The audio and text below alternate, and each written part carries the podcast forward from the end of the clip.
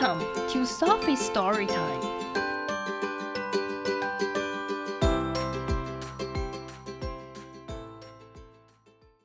Today's story is My Grandpa by Marta Altés.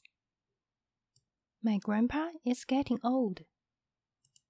我的爷爷渐渐老了。Sometimes he feels alone. 有的时候他感觉孤单。But then I come along. 然后我就会在他身边。When he is with me, he smiles. 当他和我在一起的时候，他开心微笑。When I am with him, I can fly.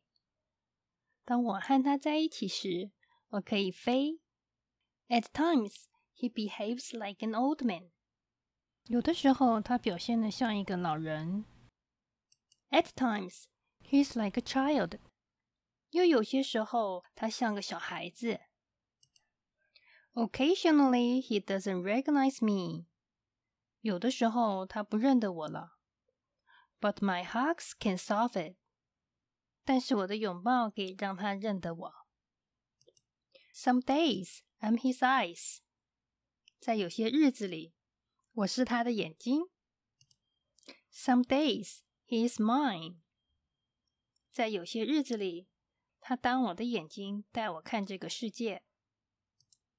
Together we have traveled the world. 我们一起环游世界。Although sometimes he gets lost. 虽然有的时候他迷路了。My grandpa is getting old. 我爷爷渐渐老了。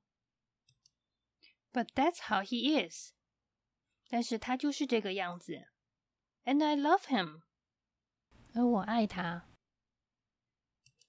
The end.